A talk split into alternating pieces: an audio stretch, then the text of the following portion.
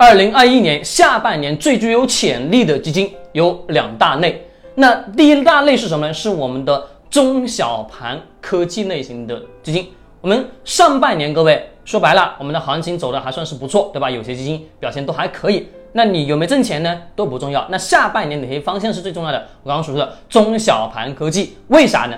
是因为我们现在的国家的重要的战略投资方向，以及未来五年规划、十年规划当中，它明确的指向什么？未来的科技、芯片、能源，对吧？一些石墨烯啊，各这个领域的板块。那各位，下半年它的。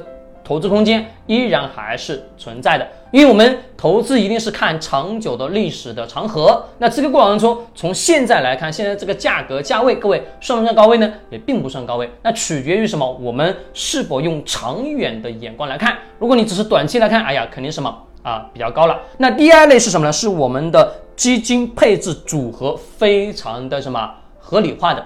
那时候我们怎么去判断呢？这种基金在我们的基金的持仓当中，它会持续。持续的去显现出来，就是它会是配置哪一类型的基金，比如说下半年我们的新能源啊要持续的不断爆发啊，OK，它为什么去配置新能源？啊，又说啊下半年可能嘛存在什么，比如我们的啊某某某消费会有开始反弹了，它会是配置消费。那各位这种类型的基金配置组合比较好的，那我们得要从我们的混合型基金当中去进行筛选，那取决于这个。基金经理人他有没有这个投资眼光？如果没有，那我们投资这个方向什么风险还是比较大的。那下半年我们最主要的投资方向还是在我们的中小盘科技 ETF 基金上，这个是我们下半年的主要的主力军。